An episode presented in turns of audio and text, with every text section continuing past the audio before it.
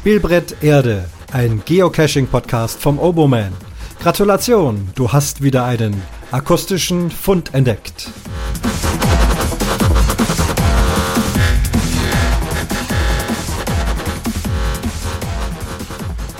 Fund Nummer 76. Komme gerade direkt vom Cachen, bin sogar noch ein bisschen außer Atem, aber gleich Mikrofon nehmen, reinsprechen.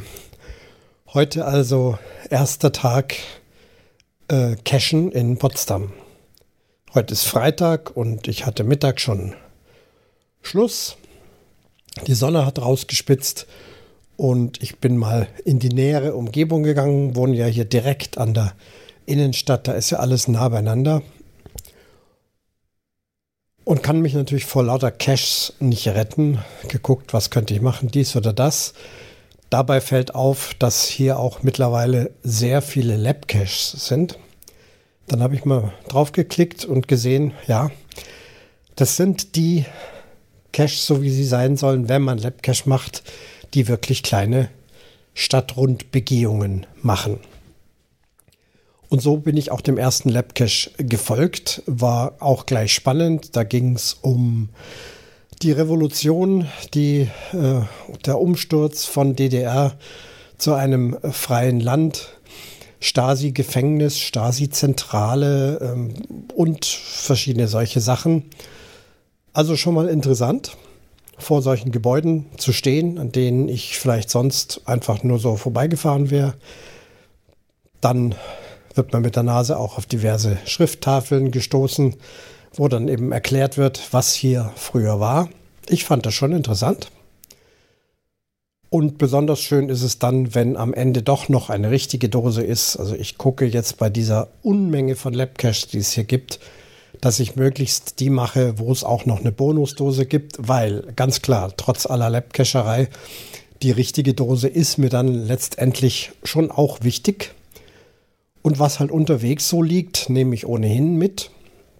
Das finde ich also wirklich eine schöne Geschichte. Auch dann im Schloss Sanssouci, das, da kannst du dich gar nicht retten vor lauter Labcaches. Die muss ich jetzt bestimmt nicht alle machen. Aber ich finde es einfach super, äh, dass dieses Mittel eben entsprechend als Stadtführer hergenommen wird. Und so haben die Labcaches, finde ich, schon ihre Berechtigung. Ich habe es ja auch schon ein paar Mal gesagt. Ich halte nicht viel davon, wenn irgendjemand im Wald irgendwas äh, mit Labcaches macht. Da kann man wirklich Dosen verstecken und genauso natürlich seine Runden machen.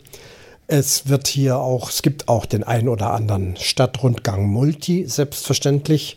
Ja, so funktioniert das auch wo man auch von Station zu Station geführt wird und mit der Nase auf bestimmte Dinge gezeigt wird und am Ende steht die Dose. Ist also im Prinzip auch nichts anderes als Labcache und halt mit weniger Punkten, klar.